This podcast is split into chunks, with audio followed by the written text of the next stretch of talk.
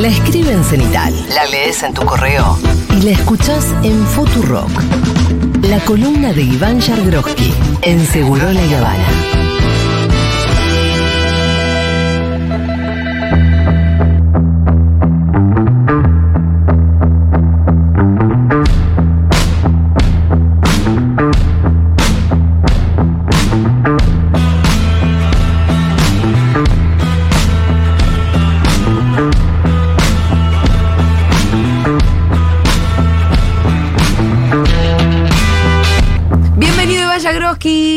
¿Cómo te va? ¿Cómo contestar? Bien, bien, bien. ¿Eh? No, qué, qué semana, ¿no? ¿Qué semana? ¿O qué últimos tres días? ¿Cuatro días? ¿Para vos o para los chicos? Em, Para el país. para el país. Bueno, peor están Para los chicos que militan en Loma de Zamora. ¿no? Digo los chicos, Pito y. Ah, nosotros sí, claro. Ah, tranqui, ¿no? tranqui, el jueves estamos, todavía estamos expectantes. Poné Telefe a las 9 y 20 y vas a ver un partido interesante. Tómate tu tiempo con los auriculares. Sí, me estaba ¿Qué tomando mi tiempo. sí. Me estaba tomando ¿Qué mi tiempo. clase de dificultad encontrás vos a la hora de ponértelo? Está tomando tu tiempo como Valdés para despejar. La misma.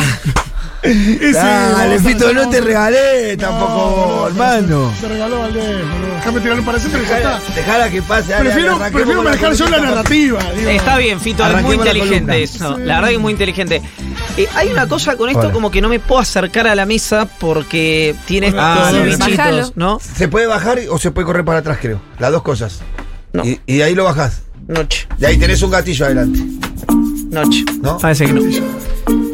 Ahí baja. ¿eh? Eso. Tenés un gatillo ahí adelante, gatillo. Ah, perfecto. A ver, a ver. Culo No, roto. sí, ahí, Ahí está. está. Perfecto. Impresionante. Diego también, ¿no? Una semana difícil para Diego. Bueno, basta, sigamos. ¿Terminaron las chicanas fútbol? Ustedes me avisan. No, ya Creo está, que no. Ya está. Creo que no. ¿De qué es tu Porque si algo que me molesta mucho de la diversidad. Ah, no. Eso que existía no. en nuestro país hasta. No, ya no. Ahora tenés que poner un, uno negro, tipo de camisas negras. ¿Hay alguno del fin de las garantías constitucionales? Eh, no. Creo que no. ¿Alguno Pero que se va a inventar. ne- eh, negacionista de la constitución. No. Pero se va, a inven- garantías. se va a inventar, se va a inventar. En Yo cualquier estoy- momento. Perdón, ya sé que lo hablaron, pero Sí, sí. yo No, pero agrega, agrega. estoy por cambiar mi voto. A ver, Uh. Estoy por cambiar mi voto. ¿Te parece bien que a los presos Eh, se los escuche mientras la- la- hablan con sus abogados defensores y se los grabe? Te digo una cosa, la doctora, eh, mejor dicho, la politóloga, eh, Patricia Ah, Bullrich. eso nos ¿Es preguntábamos. politóloga? ¿Qué había estudiado? Ese es su- Sí, abogada evidentemente No, por hecho eso. digamos, ¿no? No, pero pará, también nos preguntábamos si había que ser abogado, porque yo misma decía, cuando yo escuché eso me quedé absolutamente impactada. Dije, ¿será porque yo pasé cinco años por la Facultad de Derecho? No, es porque alguna vez pasaste por la puerta. Lo que No, chicos me decían, si vos viste dos películas Claro. de juicio, ya sabés que Es eso que en cualquier lugar del los mundo. presos no van a tener derecho a una llamada. A mí me parece, en serio, ustedes lo toman.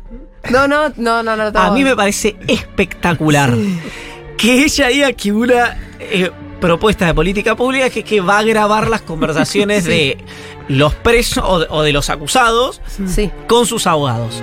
A Es mí me parece gen- o y sea, además no es, no es siquiera el título que dejó esa nota. Claro. De hecho, vos entras a Infobae y en Infobae La del dice... DNU. Es la del DNU. Que, Que es también es- uno que es dice... espectacular. es espectacular. Yo estoy a nada, ¿eh? Estoy a nada de meter Marra en la ciudad, Bullrich en la nación. Hago un voto cruzado. Pero ¿qué es lo que te interesa de la, de la mm, propuesta? la profundización, por supuesto. De la derogación de la Constitución. Pero no, al mango. no importa. Si es una joda esto. Sí, es una joda. Es una joda. Hay una profundización absoluta de, primero, donde ella que ha tenido... eh, vos, te quiero decir que te son los auriculares puestos al revés. Ese, sí, porque el cablecito va para. ¿Sabes Va al lado izquierdo. Porque no estoy escuchando la remasterización. Uy, otra de- vez. ¿entendés? Otra vez. Es como que no entendió. Mira, me- justo me está llamando alguien Quiero ver, quiero ver. del equipo de Bullrich como si estuviera escuchando el aire.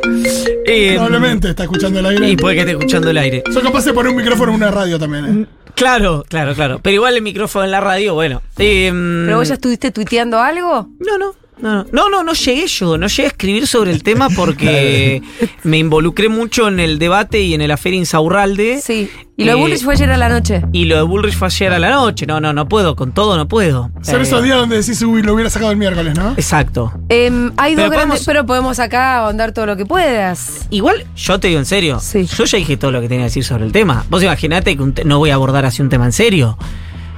Es, una... Por favor, le digo a la gente que está escuchando o que está Sí. viendo esto por YouTube, que si ustedes pueden ir a buscar el video Sí. y ver además la gestualidad De Fantino. corporal de Fantino, en la que además Fantino, que está en una cruzada libertaria, Sí. le dice. No me hagas defender delincuentes. Sí. Por favor, no estoy defendiendo delincuentes, pero lo que haces no se puede. No importa si te gustan o no te gustan los delincuentes. Es extraordinario. Yo, eh, realmente, la profundización es total, es Sí. total, y todavía faltan tres Porque- semanas de campaña. Sí, porque además. em, Extraordinario. Estoy pensando esto, ¿eh? pienso en voz alta con ustedes. No es que es eh, anticonstitucional o inconstitucional, que hay una sutil diferencia. Es preconstitucional. Claro. Es medieval. Es medio talión. Yo, eh, Es medieval. es no ustedes no la entienden. Tanto lo de los decretos, dice yo. Ah, no me quieren derogar, no me acompaña el Congreso. ¿Esto La funciona? derogo en dos minutos. Sí. ¿Funciona esto? Sí, porque ¿Y te andaba si tenés puesto. Bueno, dice, te lo derogo todo en dos Te minutos. lo derogo en dos minutos, pero más bien. ¿Qué es esta joda? Te pongo uno y escucho a los presos, pero no podés hacer vos. Porque aparte, no solamente no se puede escuchar a un preso en su defensa, sino que. ¿Quién lo escucharía? ¿Un juez? Porque hasta el- donde sabemos son los jueces los que mandan a hacer las escuchas. Julia, deja de analizar las cosas como si fueran en serio. Normal. No, bueno, Ya está diciendo está. la candidata a presidenta. O sea, Pero, es un montón. Fito, escúchame, hay otro que te dice que va a dolarizar. Ella te dice que va a escuchar a los presos. Yo te digo, es la campaña más divertida. Sí. Eh, lástima que, bueno, Si en no medio hay fuera ni la- 44 millones de Sí, personas. claro. Pero es la campaña más divertida que yo, eh, de la cual yo tengo memoria. Es eh, un momento. Es donde- aterrador al mismo tiempo, ¿no? donde el cual el conocimiento no vale absolutamente nada. Patricia. Yo además. eh, Literalmente vale cero. Hace un ratito le decía a los chicos que ayer lo- vi la, la- la entrevista completa de Massa con Rial. Viste que hay momentos que Massa entra tanto en detalle, incluso del, del país que tiene en la cabeza, que hasta se pone aburrido. Porque empieza a decir lo que exporta Tucumán, a dónde lo exporta, cuáles son los números de esto, lo otro. Eh, pero de verdad el chabón tiene un país en la cabeza, real. Sí, sí, claro. Hay de- mucha diferencia, eso es lo que te quiero decir. Hay Sí, mucha diferencia. Y te voy a decir algo. eh, en los Focus, el que más está percibido como alguien que tiene conocimiento infinito en materia económica es Milei.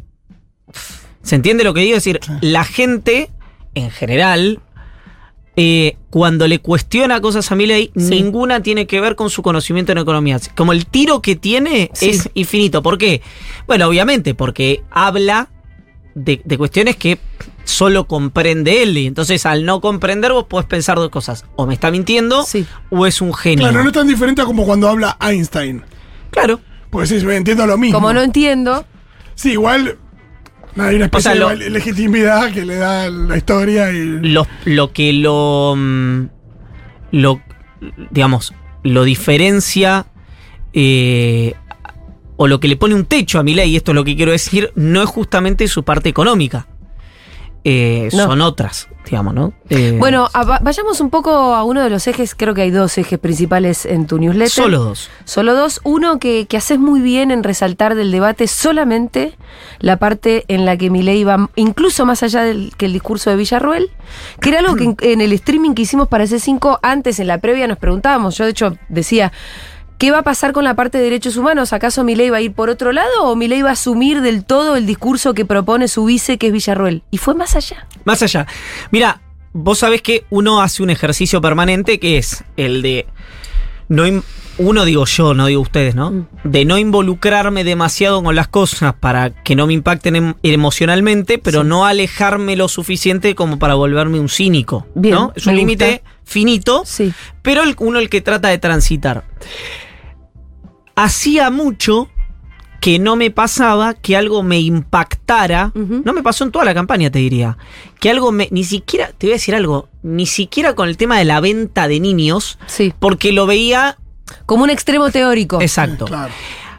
Esto me impactó cuando lo estaba escuchando, casi te diría, no por inesperado, sino porque eh, fue una ruptura total, porque Sí. lo hace en un debate presidencial el candidato más votado en las Sí. PASO, ¿no? Y además, cuando decimos que fue más allá de Victoria Villarroel, es porque él elige un discurso que es idéntico al de los milicos cuando se defendieron, cosa que Victoria Villarroel no venía haciendo. Exacto. Victoria Villarroel, que Venía, venía que maquillando. por eso que sabemos cuál es su intención, porque sabemos cuál es su pertenencia, incluso familiar, venía con esto de reivindicar a las víctimas del terrorismo, cosa que es un gris. Exacto. Claro. Vos sabés qué es lo que te trafica Sí, no, detrás y de ve- y eso. venía Pero ella era muy cuidadosa. Cuando vos veías su discurso en la legislatura, no podía decir, che, acá está reivindicando la dictadura militar. Ahora, cuando Milei elige las mismas palabras de Videla y de Macera, Sí. como los excesos, donde le pone mucha más carga todavía a lo que, a la responsabilidad de eh, los combatientes guerrilleros, porque dice, esto fue, esto hicieron esto, esto, esto, y los militares excesos. Sí. Eh, de hecho, Es increíble. utiliza una cifra del número de desaparecidos que ni siquiera eh, vali- está validada por el pinochetismo. Es decir, eh, la inteligencia de Pinochet en Argentina ya había hablado de 22.000 Claro. personas. Eh, al margen de, de todo esto, hay una serie de cuestiones que emanan de acá, que es, hay como una primera etapa de eh, la discusión sobre la dictadura o la rediscusión sobre la dictadura, que es la de qué fue. ¿No? Sí, la que, digamos, la reapertura de esa discusión, que es la que proponen, eh, por ejemplo, Victoria Villarruel. Ujú. empieza apalancada sobre las víctimas del terrorismo, que es lo que decías vos, una aproximación muy inteligente que hace Victoria Villarroel para ir corriendo de alguna manera el debate y obviamente apalancada en omisiones estatales, es decir, Sí. durante, durante muchísimos años la política de derechos humanos no abordó a las Sí. víctimas del terrorismo, no reparó a las víctimas del Te terrorismo. diría, te diría que es hasta un cabo suelto que quedó. Sí, sí, indudablemente, indudablemente. Punto número dos. Hay una em, otra zona que para mí no es zona gris, pero sí entra, perfora socialmente, que es, perforaba en la dictadura, perfora ahora, que es el algo habrán hecho. Sí. Entonces, si vos eras un combatiente de ERP o de Montoneros y eh, la dictadura te secuestró, te torturó y te desapareció, hay para un porcentaje de la población que es mucho mayor al que representa Villarroel, que dice, y bueno, pero estabas combatiendo, tomaste las armas. Es decir, hay una parte social del discurso social más rupestre, más, más silvestre, que sin marco teórico ampara eso. Ahora, mi ley... Donde, perdón, te hago te- Sí. esta, esta acotación. Incluso si vos pensás que esa parte sí fue algo así como una guerra, la verdad que los combatientes para el 76 ya eran. No, pero no ¿cuántos? te hablo de lo que es verdad. Te digo lo que perfora socialmente el discurso, lo que es verosímil. Milei fue más allá. Milei desconoció lo que se llama el plan sistemático y dice hubo errores y hubo excesos. ¿Por qué se le habla de plan sistemático? Porque a lo mejor hay un montón de gente joven o gente que no lo abordó, que no sabe por qué, viste, suenan como consignas a sí, veces. Sí, está bien explicarlo y eso es un- una tarea que te diste en este y- newsletter y está muy bien. Se ve que hay que volver a explicar cosas que dábamos por entendidas. Pero- estaba bien explicado en Argentina 1985 también, la idea de, de probar el plan sistemático. Exacto. Bueno, después, eh, una de las cosas que más se buscaron, de las cosas que más se buscaron en internet después del debate fue información sobre el golpe. ¿Sí? Sí. ¿Por qué se le llamó plan sistemático? O mejor dicho, ¿a qué se refería la dictadura? Tanto al final de la dictadura como en el juicio, cuando hablaba de errores y excesos. O sea, bueno, esto fue justamente algunos errores o algunos excesos de algunas figuras determinadas. Cuando vos ves que había casi tres, por lo menos casi 350 centros clandestinos de detención y varios centenares de bebés robados a sus padres y a sus madres, las cuales muchas parieron en los centros, las hicieron parir en los centros clandestinos de detención, te das cuenta que ahí no había hechos aislados, que era justamente sistemático. Es decir, se contaban no en unidades, sino en centenares, tanto los centros clandestinos como los bebés robados. Después hay una serie de eh, determinaciones que de, hechos históricos documentados que muestran cómo repito, excluyo de esto, no porque sea mi posición, sino porque apunto a un sector de la sociedad que puede tener dudas o que puede decir, che, repito, como una cuestión de casi de reflejo, che, a mí no me gusta lo que hicieron los militares, pero no me gustaba alguien poniendo bombas. Como, alguien, como algo eh, del mandato de las tripas, sin marco teórico. Corro entonces de eh, las desapariciones y los crímenes a los militantes montoneros y a los militantes del ERP, incluso a los combatientes. Para mí, esta es mi verdad relativa, si vos combatías, ¿no? Podías, te podían apresar y podías tener un juicio y podías ir preso, aún siendo un combatiente, no tenía ningún tipo de criterio a nivel histórico y a nivel de ningún marco jurídico, secuestrarte, torturarte y desaparecerte. Eso no figura en, el manual de ninguna, guerra. ninguna guerra cuando vos tenés un prisionero de guerra. No, de ninguna guerra. Pero bueno, corramos a eh, estas figuras. Lo que mi ley hace, yo a esta altura, en algún momento podía pensar, alega desconocimiento. Yo ya creo que a esta altura en un debate presidencial se acabó, no podés alegar desconocimiento. Es validar y justificar el secuestro y desaparición de, por ejemplo, estudiantes que protestaban, repito, estudiantes no enrolados en organizaciones, ni políticas ni armadas, delegados sindicales. Hay que volver a ver la noche de los lápices, imagínate. Vean, si no vean, está más a tiros, más cinematográfica. 1985. Eh, es más taquillera, vean 1985, que incluso tiene una cosa más, más ciudadana, si querés, menos. menos eh, em, Contaminada ideológicamente. Menos, claro, con, con, más posibilidad de, capturar a un sector más amplio de la población. Em, y otra cosa que se justifica y se valida es mujeres vejadas sexualmente en los centros clandestinos de detención, obligadas a parir en esos centros clandestinos y sus bebés robados y entregados a familias que estaban vinculadas con la dictadura militar.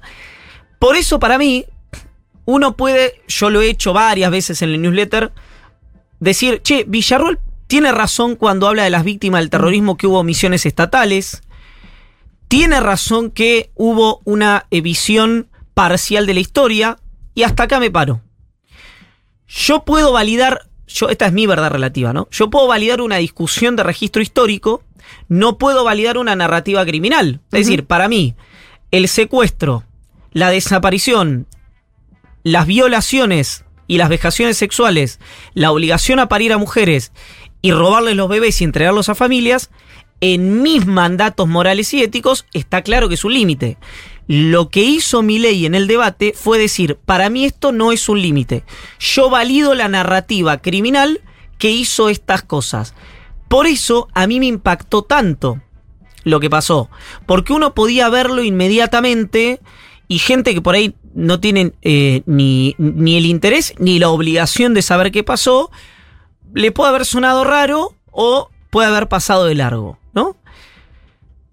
Fue claramente lo más impactante de la noche. Para mí fue lo más, impactante de la noche. ¿Por qué? Porque además em, hace una cosa, lo leía Uki Goni también en, Twitter. Si pueden, si quieren, después busco el tweet y se los leo textual para no, eh, para no, digamos, faltar a la verdad. Pero él dice algo como incluso cuando habla del número de desaparecidos, él dice, no hay 6 millones de judíos documentados. Y mm. ustedes imagínense si alguien en Alemania o en Europa se le ocurriera decir que el nazismo no fue un plan de exterminio. Bueno, a ese nivel llegó la Argentina en el debate presidencial. Después, obviamente, empiezan las discusiones sobre qué se hace con eso. La verdad que yo creo que no- puedes hacer nada. ¿Por qué? Porque no solamente el negacionismo en Argentina no está eh, penado, Mm. Eh, sino que además acá ni siquiera fue negacionismo. Fue una réplica de lo que planteaba la dictadura. Sí, que otra una- vez, quiero decir otra Una cosa. justificación más que negacionismo. O Quiero- apología o una Quiero cosa decir otra cosa que Sí. por ahí tampoco es- está del todo abordada eh, históricamente. La dictadura argentina, a diferencia de otras dictaduras de la región y del mundo, además de estas cuestiones que estamos hablando, que repito, para mí meterse con, eh, puede ser una visión muy conservadora la mía, pero con mujeres y con niños ni siquiera estoy, repito, dispuesto a pasar el límite de eh, lo que quisieron llamar crímenes de guerra ni nada por el estilo. Pero incluso en términos morales, éticos, vejar sexualmente a una mujer eh, secuestrada y quedarse con sus hijos a los que obligaron a parir en cautiverio, bueno, decirlo ya y Sí, no- no- no hay abordarlo. cosas peores que esa. ¿no? Claro. No, lo que pasa es que ahora también en, en mi ley está ya diciendo, porque lo dijo para, para. En realidad, para atacar la Bullrich y su pasado montonero, que los montoneros ponían bombas en los jardines de infantes. Cosa que es estrictamente mentira. Mira, eh, Vos podés decir, Gente- che, mira, los montoneros hicieron esto, secuestraron a este, a este otro, digamos, se conocen cuáles son esos crímenes, pero no pusieron bombas en jardines de infantes.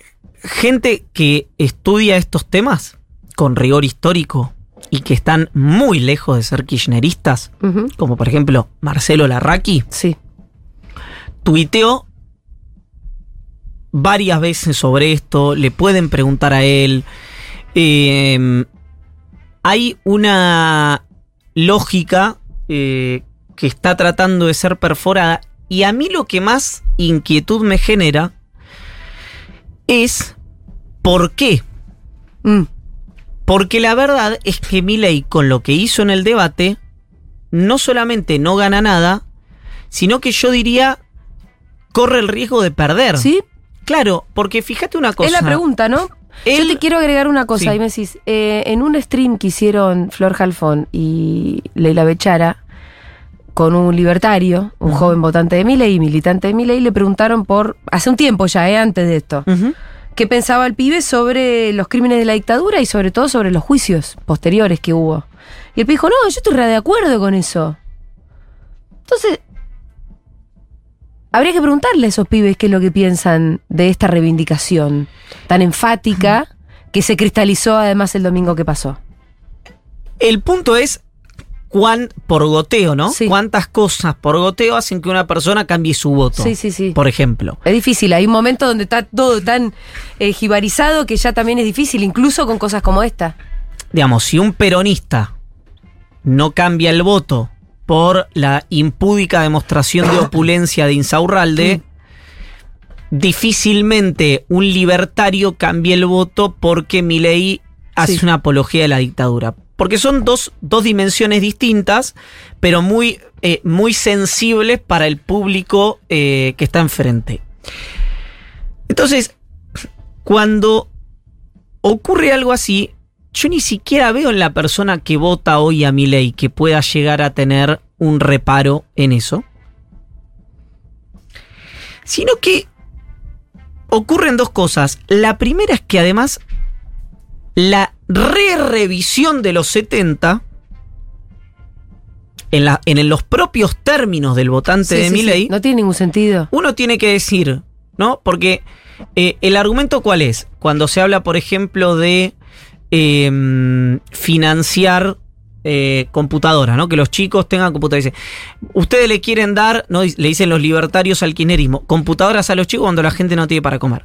Ustedes quieren eh, hacer festivales cuando la gente no tiene para comer. Eh, ustedes quieren eh, dar documentos no binarios cuando la gente no tiene para comer. En ese mismo registro, ¿de qué manera le da de comer o le da trabajo a alguien que no tiene la rediscusión sobre los sí, 70? totalmente. Entonces, repito, en el mismo frame libertario es de cara a su propio electorado una pérdida de tiempo absoluta. Porque si vos me dijeras que el 30% que votó a mi ley es un 30% que lo votó por un tema cultural, te digo, bueno, estás consolidando, aplaudo. Como eso no es así, la pregunta que se impone es, ¿qué problema inmediato de la población resuelve la discusión de mi ley sobre los 70? Ninguno. No. Entonces, ¿qué está buscando? Entonces, yo creo que fue un error. No sé qué está buscando. Yo creo que fue un error. Pero pará, la alianza que tiene con Villarroel no es un Sí, error. No, no, pero para, para. Son dos cosas distintas. No tanto. La alianza, no, pues la alianza con Villarroel la tiene hace años. Sí. Esto ocurrió por primera vez el domingo. Entonces son dos cosas distintas. ¿Por qué creo que es un error? Porque él puede estar haciendo un cálculo que es, yo con esto trato de comer el voto azul y el voto verde de Bullrich. Que en teoría, lo- voto azul de la policía, voto verde de los militares. Que en teoría Bullrich lo tiene más que Milei. ¿Por qué? Porque creo que estoy cerca de ganar en primera vuelta. Primera hipótesis. Segunda hipótesis, que es perfectamente posible en dirigentes políticos de la Argentina y del mundo, se pasó dos pueblos. Y si se pasó dos pueblos y Massa llega al balotaje con Milei, hoy hay un 15%, un poquito menos, de los argentinos que dicen que son radicales, Sí. como ¿Sí? identidad política. Mira. Radical. ¿Radical de quién? ¿De Alfonsín? Radical. ¿De Goyen? No importa, pero esa pregunta es como si peronista de quién, de Menem, de Dualde, no, no, de de Kirchner. Perón. Es muy simple. No, pero la figura, pero me parece que la figura de Alfonsín y. Yo creo que es la figura de Alfonsín la que más Bueno. contiene el regreso de la Radical de democracia. Me parece que queda muy viejo. Entonces, Milei, otra vez, por goteo, Sí. viene diciendo que él cuando amanecía le pegaba a una bolsa con la cara de Alfonsín. Desprecia al radicalismo en cada intervención pública que puede de una manera que no lo hace ningún otro dirigente político, ni siquiera te diría hoy de la Argentina, sino desde el regreso de la democracia. Es más duro con el radicalismo que con el kirchnerismo en algunos Muchísimo más. Y, por último, acaba de detonar el domingo un registro histórico que el radicalismo dice esto es nuestro. Es más, la discusión del radicalismo con el kirchnerismo Sí, es... claro. Eso lo hicimos nosotros, no ustedes. Ustedes se apropiaron de Claro, esto. por eso no les gustó 1985 porque Alfonsín no aparece más. Exacto. Milei va más allá de eso y dice, a mí no me importa quién lo hizo o si lo hizo el radicalismo, yo vengo a discutir y a impugnar y a despreciar toda esta política que el radicalismo dice esta es nuestra. ¿Por qué digo que es un error? No solamente porque eso hace que un montón de radicales que votan a Bullrich en un eventual balotaje, la verdad, les sea complejo votar a Milei. No estoy diciendo que de ese 15% que dice que son radicales, el 15 vote a Bullrich, en lo más mínimo. Lo que digo es que además, en un balotaje, ese voto ya no vale uno, vale dos. Porque en un balotaje, el voto que ¿Vos no tenés? tenés vos se le va al otro. Se lo sacaste al otro. Entonces, creo que a menos que Milei, y esto nos vamos a entrar el 22 de octubre, Y además en el balotage, los blancos nulos no les, o sea, le suman al ganador. los blancos nulos Porque de el balotaje, si llegan, ayudan a nadie. si llegan Milei y Massa, Sí. es un activo para Massa. ¿Por qué? Porque uno tiende a suponer, Que gente que no por razones obvias, que el margen de gente que no votó a Milei y a Massa, voy a decir una obviedad, es gente que votó a Bullrich. Si Bullrich saca 25 puntos y de esos 25, de ese 25% hay un 10 que no va a votar, a priori ese 10% que no va a votar era un voto que debía ser cantado para Milei, que Sí. ya si no va a votar es un activo para Massa. Ujú. Ahí es donde yo digo que incluso el desincentivo para votar a Milei ya es un activo para el Sí, candidato del claro. peronismo, repito, siempre y cuando haya balotaje. Porque el cálculo que puede llegar a estar haciendo Milei, con números que yo no veo, Es que está muy cerquita. es que está cerca de ganar en primera vuelta, entonces está tratando de sacarle a Bullrich Lo que le falta. parte de ese voto azul o de ese voto verde. Burris le está dando una mano también. Bullrich está haciendo, por supuesto, una colaboración inestimable, pero igualmente, aunque eso sea así, aunque haya un cálculo táctico, estratégico, hay cosas que no, eh, que no tienen que pasar. Y entonces, para decirlo rápido, si mañana da votos o no da votos, decir los judíos son una raza inferior, bueno, me cabe en la general de la ley por el apellido, aunque no, yo no forme parte de la religión, ni de la comunidad,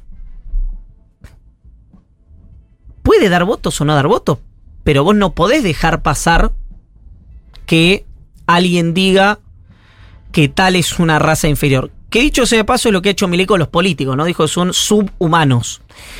Eh, con lo cual creo que el domingo se pasó un límite. eh, por supuesto, esto eh, dicho sin estridencias y no más que una observación, que hay que ver esas cosas, después hay que bancarlas, ¿no?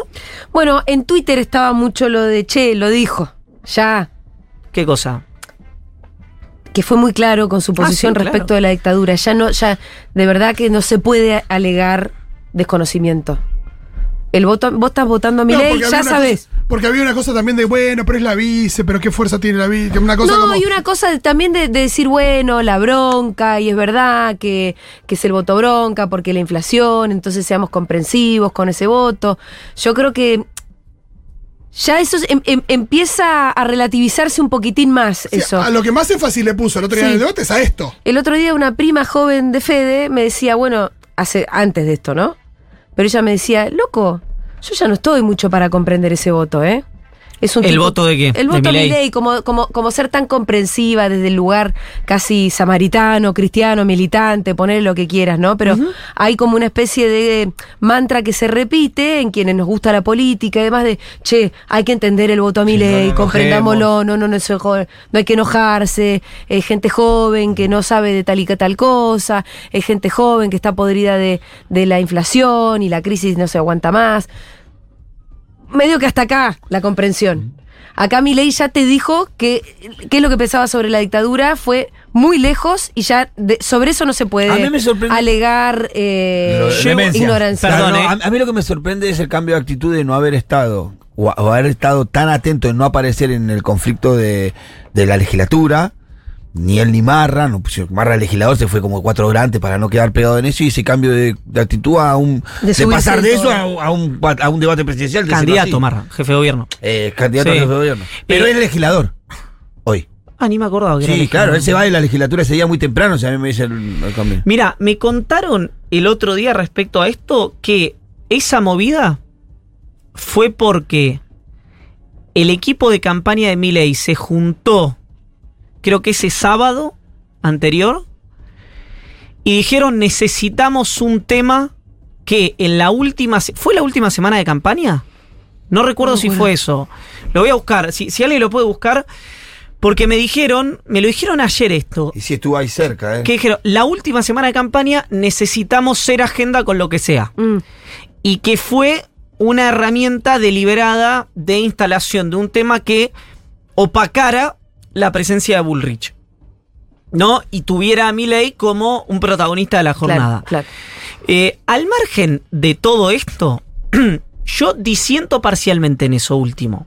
En lo A de ver. la comprensión. Yo no es que lo estoy afirmando yo, ¿eh? Sí, estoy sí. diciendo que leí mucho en Twitter un poco esa, esa nueva reflexión. De decir, yo ya.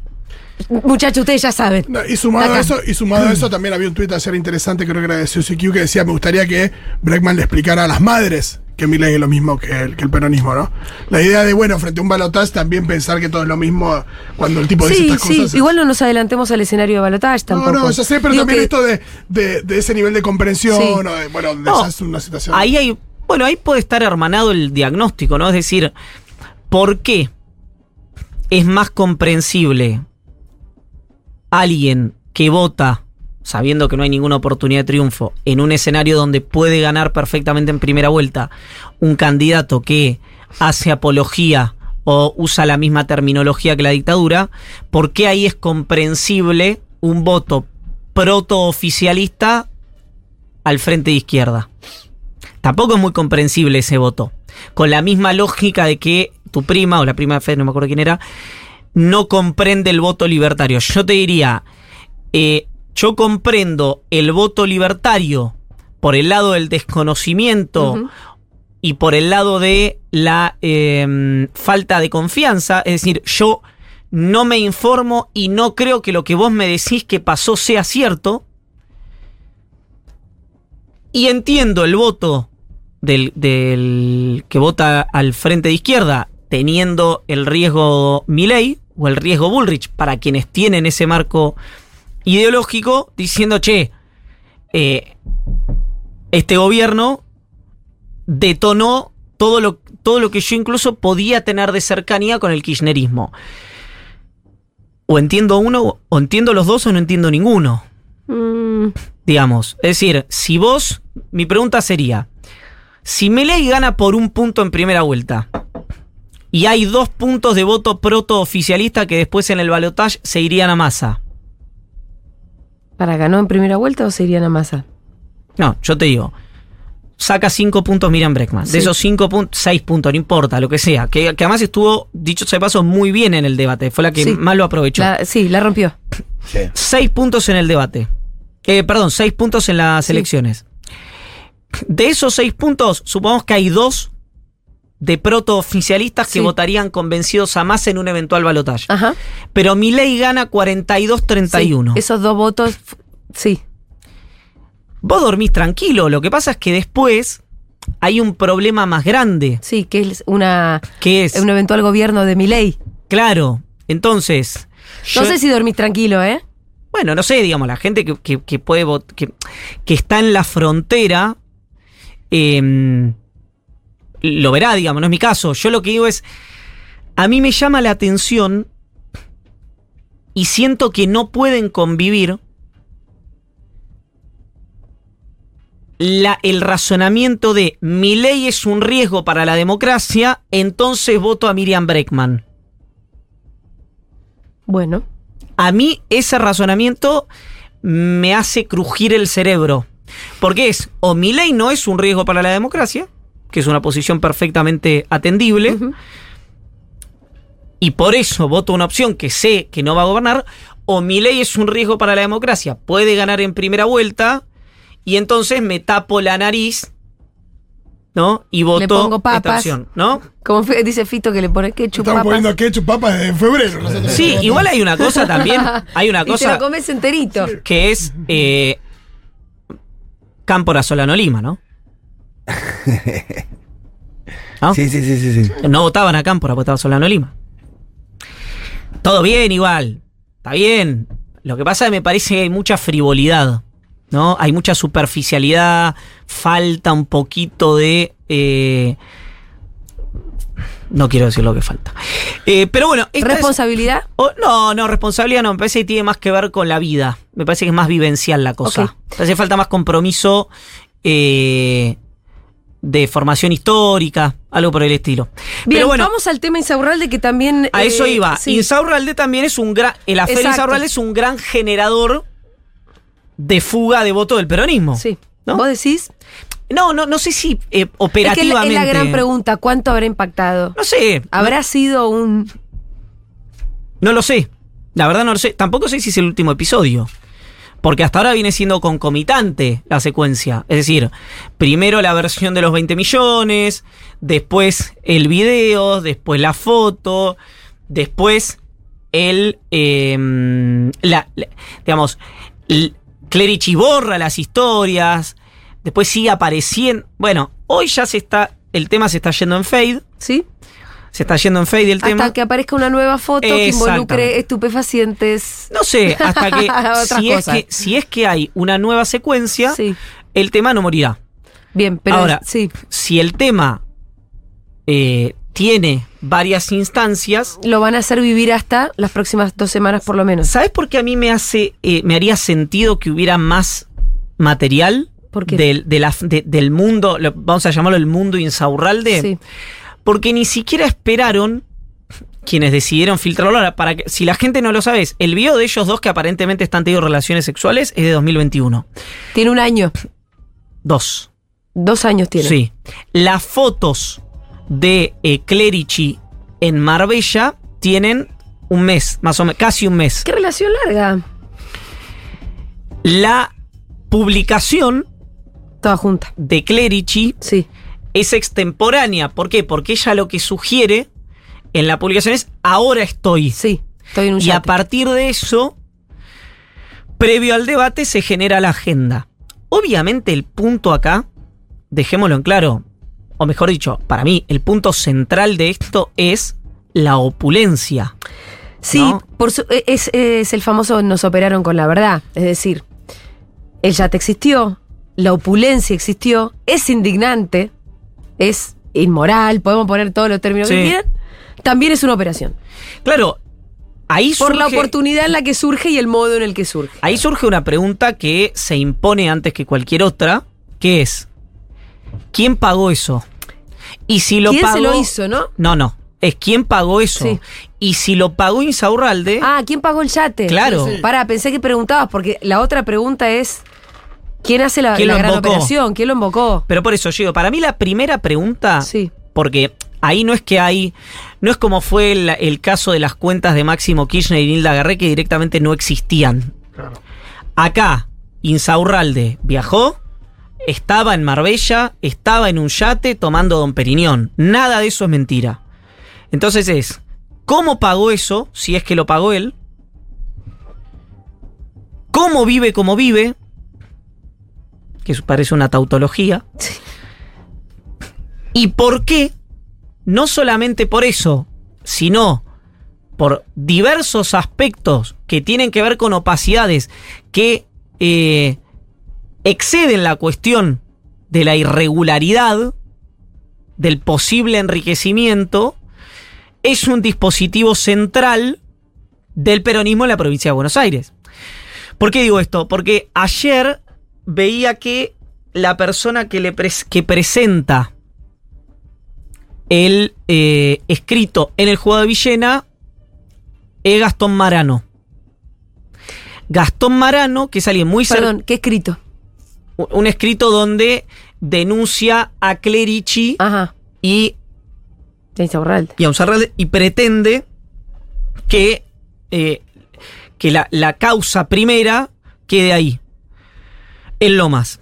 Insaurrales tiene cercanía, mucha cercanía con Villena. Dicho sea de paso, Villena es alguien que firmó todas las macanas, por ser amable, de espionaje y de seguimiento que se hicieron sobre la familia Kirchner. ¿Por qué el kirchnerismo validó que Villena, con muchísimos elementos para eh, correrlo de su cargo, continuara ahí? Para, para, para, no sé si ustedes están igual de perdidos que yo.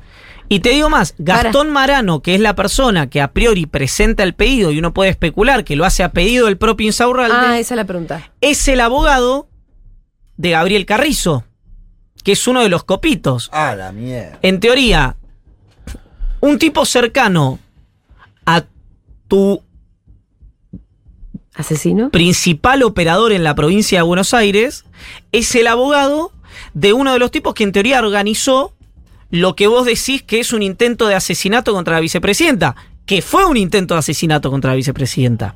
Me refiero cuando vos decís es que esa gente fue la que hizo la operativa, pero no la que estuvo detrás del tema. Entonces, lo que yo digo es, hay una preocupación por el kirchnerismo muy fuerte, y, y a mi juicio absolutamente lógica, por cuál fue el rol de Milman.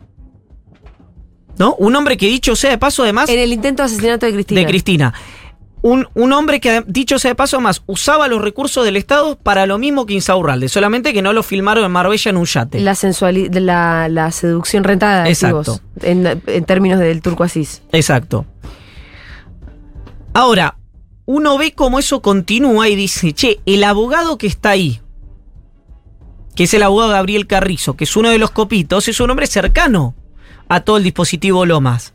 Puede haber una, una pregunta que es, ¿está ahí justamente para que Carrizo no tenga miedo de decir lo que efectivamente ocurrió? Si es que hubo una conspiración detrás del asesinato a Cristina.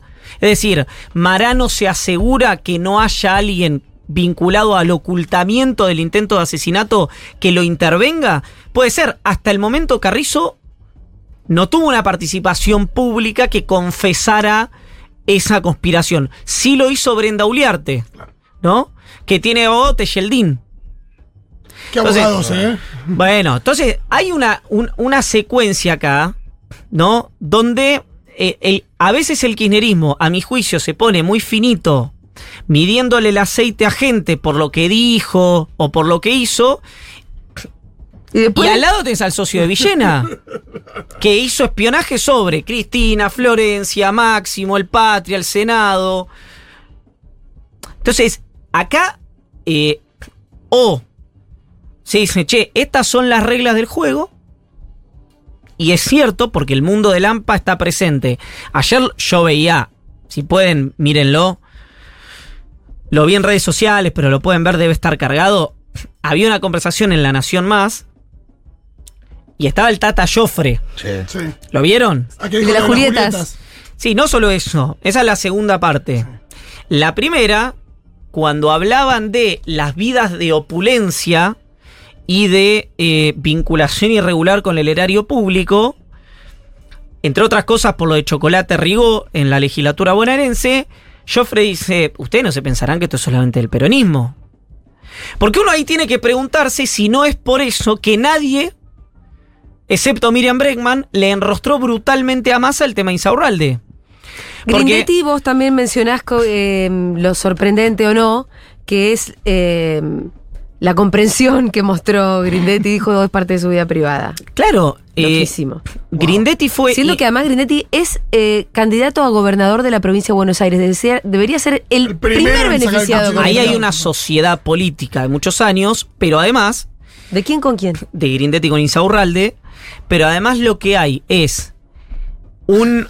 No se entiende nada, Iván. ¿Qué no se entiende? ¿La sociedad política de Grindetti con Insaurralde? Bueno, tiene una relación de hace muchos años. No son los únicos dirigentes del peronismo y del PRO que tienen una relación hace muchos años. No podés eso. Está bien, pero Insaurralde para quién trabaja al final? Eso Para Insaurralde. Mira, en ¿Y la quién conversa- conduce a Insaurralde? ¿Quién es el jefe político de Insaurralde? No, para mí Insaurralde, que eso es el error, eh, a mi juicio, de, de Máximo de Cristina. Eh, Insaurralde, eh, el jefe político de Insaurralde es Insaurralde. Y es más, creo que lo que termina pasando, la última, digamos, la, la etapa, esta Qué etapa final todo. De la vorágine en la vida de Insaurralde, es justamente porque es alguien con múltiples dimensiones que a la vez son contradictorias entre sí. Pero ponele, alguien que habló con Insaurralde, ni bien salió eh, El video. el- el- el- todo el tema, es una persona que, también hay que decirlo, no todo el mundo reacciona así, que estaba, eh, por supuesto, absolutamente golpeado por la situación y que lo primero que dijo es eh, un reconocimiento sobre que, que haya que hacer lo que haya que hacer porque la prioridad era que ganaran Massa y Kisilov. Es decir, ¿por qué digo esto? Pero Porque eso es hubo- obvio. No, porque hubo una especulación cuando salió esto al principio que era Sí. autogenerado para dañar a Massa y a Kisilov. Que el propio Insaurralde se había tirado como un kamikaze. Claro, una parte del dispositivo del peronismo dañando a... Ah, que hubiese una operación interna. Claro, bueno, eso yo... Dañando que a Insaurralde, como si esto no, no, no matara a todo el mundo. No, no, da- para dañar a, a y a Massa. Ah, ok. Eh, por eso lo que digo es, a mí esa versión no me cierra lo más mínimo. Me parece absolutamente inverosímil. ¿Quién de adentro querría dañar a Kisilov y a No, Massa? ay, bueno, Alguien quiere tenés- perder. Tenés tiempo. Sí, sí, hay, hay Me tengo que ir yo Pero gente que quiere, que quiere perder.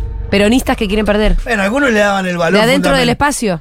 Gente que, que de adentro del espacio quiere perder. Hay un montón de gente que eh, ve en Milei, por ejemplo, una que no cree que Milei vaya a hacer una reconfiguración histórica y que ve en Milei una oportunidad de sacarse encima al kirchnerismo, como el inicio de una nueva etapa. Es decir, lo que nosotros vemos en los medios, incluso la discusión que yo puedo traer acá y demás, es todo superficie. Incluso cuando hablamos de lo que pasa en el criptoestado, el sotogoberno, sigue siendo superficie. Sí. Es decir, hay, em, hay una eh, serie de cuestiones que ayer eh, Joffre llamaba, por ejemplo, las Julietas y los Romeos, es decir, la gente que la inteligencia le inocula a hombres y mujeres para después extorsionarlos, que sin ir más lejos, eh, eh, a mí se me ocurren por lo menos dos personas que terminaron sus carreras políticas Por eso mismo. que no fueron candidatos pudiendo serlo por, por temas eh, ¿Vos no vi- personales. ¿No viste otra que es un corte que subieron de Tomás Méndez? No. Ah, pues te. No quedó nadie parado ahí. No, no sé lo que- una consulta. Ayer en Extra Tomás Méndez, con Mariotos en todo un lado y Moreno del otro, no sabes el ventilador que prendió. No. Es irreproducible, ¿eh? No, no porque es un delito reproducirlo. Sí, sí. Te hago una consulta. El Sí. rol de, de Insaurralde, Sí. algunos le adjudican la relación entre la gobernación con los intendentes. ¿Es así o no? Relativo, porque recordemos que acá ocurre también otra cosa muy paradójica. Es las dos personas internamente para el peronismo más perjudicadas por este tema son dos personas que tienen un estilo de vida diametralmente opuesto al de Insaurralde, que son Axel Kicillof y Máximo Kirchner. Ah, y Otermin te agregaría. Bueno, pasa que Otermin no conduce Mm. Otermin, que es el candidato intendente de Lomas de Zamora, del fin de Insaurralde, yo lo digo hoy también, tiene un estilo de vida absolutamente frugal, digamos, no Sí. tanto él como Daniela Vilar, que es Sí. su pareja. Eh, bueno, por supuesto, nada que ver con eh, Son es- militantes. este tipo de, de manifestaciones de opulencia. Ahora, decía algo eh, que, que se fue en, en alguna dispersión, que es, ¿por qué quien lo invoca a Insaurralde lo hace ahora si es que es el único material que hay? ¿Por qué? Porque todavía no se oficializaron, no. todavía no se oficializaron las boletas. Es decir, todavía el peronismo puede sacar la cara de Insaurralde. Si De hecho, estos- lo está haciendo de los carteles. no, no, no, no, yo te digo, la boleta en el cuarto oscuro. Sí. La boleta del cuarto oscuro, una vez que se oficializa, Ya no la puedes cambiar. ya no la puedes cambiar. Si esto se hacía en una semana, Ya no se la podía. boleta de Insaurralde estaba en el cuarto oscuro. O sea, hubo una semana en la que podría haber sido todo peor todavía. ¿Por qué pasó ahora? Porque eso genera también, hace pensar Sí. que no fue solamente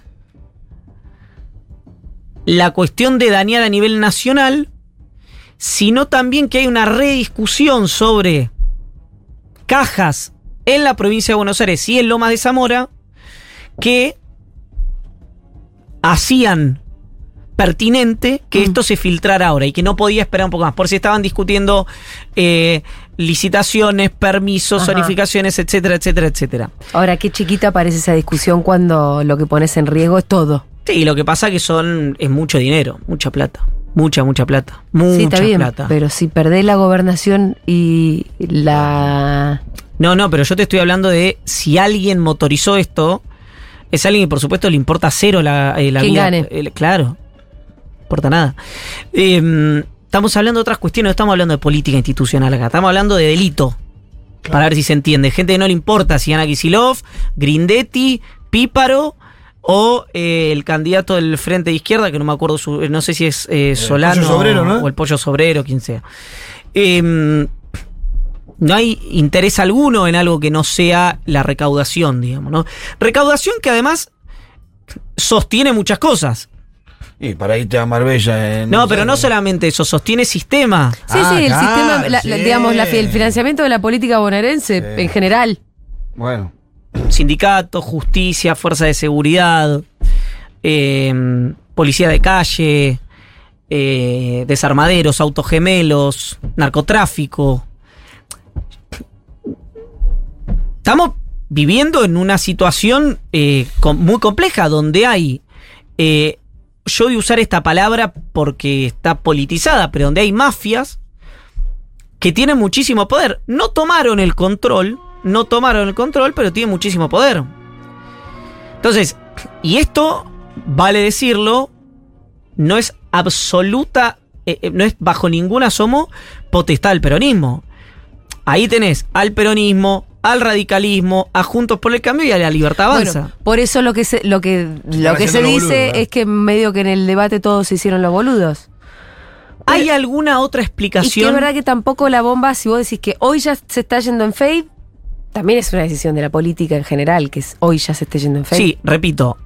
eh, no hay algo así como un acuerdo, una omertá, porque Juntos por el Cambio no, no existe como tal. Eh, en el sentido de no hay alguien que conduzca y diga hasta, hasta acá llegó. Pues tenés muchas tribus. Y por ejemplo, la tribu de Republicanos Unidos va a ir a fondo con esto, Juntos por el Cambio. Eh, después, repito, hay que ver si esta es la última instancia o si hay más materiales. Eh, y después también esto expone una situación de eh, construcción política. Y ahí me parece que es el, el punto determinante.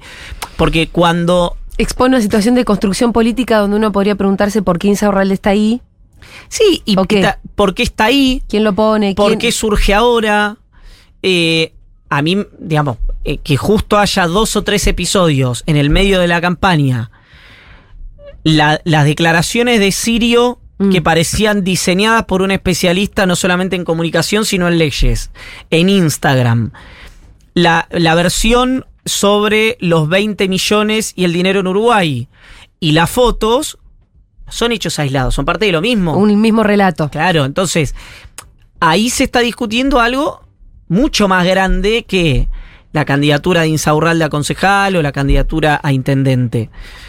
Entonces, yo lo que digo es, eh, si esta situación era posible, porque Insaurralde es Insaurralde hace muchos años,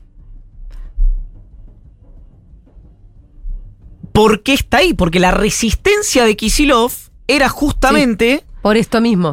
che, este no. Fines Claro. flojo de papel, No, papi. entonces, uno, Este, tiene, sí. uno tiene que preguntarse por Este qué arde. gente que ha hecho a contramano de lo que dice el discurso establecido, digamos, de la austeridad en términos políticos, porque obviamente el- cuando uno plantea esto se dice, y las carteras de Cristina, digo, en términos políticos, de viajes, etcétera, etcétera, eh, una bandera, de hecho, el gobernador de la provincia de Buenos Aires, a veces se pierde noción de esto, es Axel Kisilov, Sí. decidieron que era una buena idea que Insaurralde sea el jefe de gabinete con todas las contingencias y los riesgos. Imagínense, además, si Kicillof hubiera sido candidato a presidente, Insaurralde hubiera sido candidato a gobernador, Sí. que era una posibilidad absolutamente cierta. Es decir, O, Insaurralde, vice de Axel. sí, en ese caso, si era vicegobernador, Uh, era una bomba, podía pero pasar lo mismo. Eh, Digamos, se bajaba de la candidatura y ya está. Pero si era No, gobernador, pero, Pero daño era no había margen. Pero un daño tremendo era si era. Por supuesto, lo que pasa igual que. Te hago una Sí. pregunta. Si el eh, hay como esta, esta actitud de la política en sí sobre el tema. Sí. Si el candidato no fuera Massa, fuera Cristina, o alguien hubiera tenido esa misma actitud el resto de la política sobre este tema.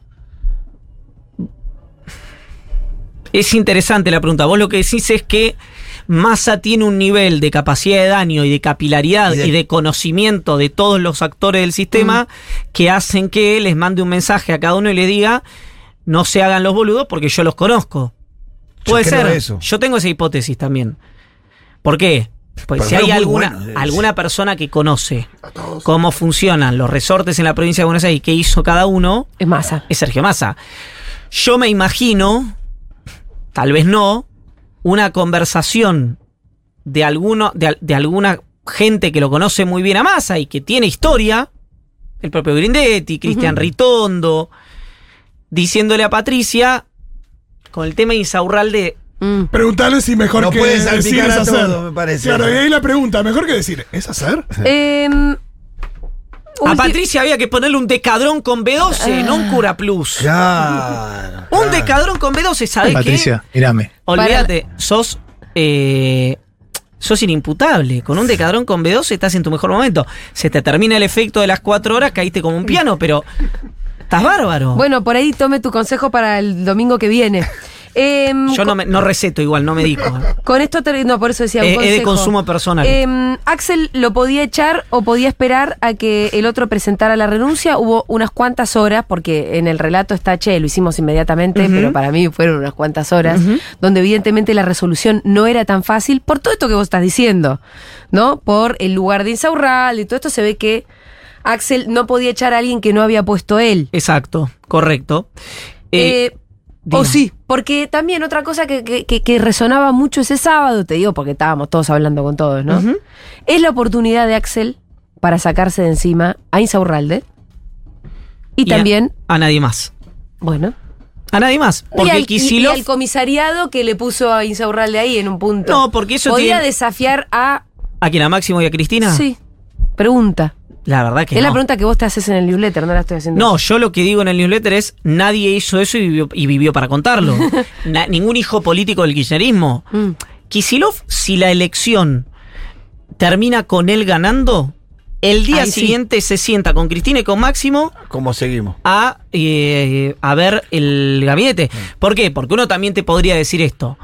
Eh, Cristina y Máximo, si es que fueran una unidad, ¿no? La- voy a hacer hincapié en Cristina porque es la que conduce, pues siempre también muchas veces hay una No resolución. son lo mismo, lo mismo. Sí, pero hay una resolución sencilla que es decir, No la, cámpora, la cámpora hace tal cosa porque es una herramienta de criticarla a Cristina sin decir Cristina. Ajá. Entonces yo lo que digo es, si Cristina hizo esto, ¿no? Eh, y fue un error, también Kisilov lo sabe esto, y voy a decir una obviedad, Kisilov no podría ser gobernador de la provincia de Buenos Aires sin Cristina Kirchner.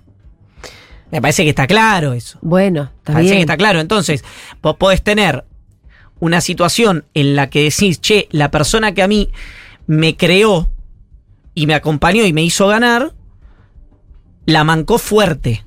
Fuerte. Y es más, no solamente eso, sino que yo le avisé que esto podía pasar. Bueno, tragás bilis y seguís. Tampoco Bueno, tenés mucha. sí, porque Pero es, Axel una, no es tiene- una herramienta de negociación también, imagino. No, pero ¿Qué no cosa? tiene tanta Eso capi- también. Seguramente. Me parece que Axel todavía no construyó tanta capilaridad, como te está a decir a vos, en la provincia de Buenos Aires, como inclusive para tomar esa decisión. Ahora en- la pregunta es, Massa, cuando la nación, el micrófono de la nación más le dice... le Completamente pregunta- hablado con todo el mundo. Pero ahí es donde él dice, bueno, listo, ya está, soy el jefe, yo decido que se va este, ¿o no?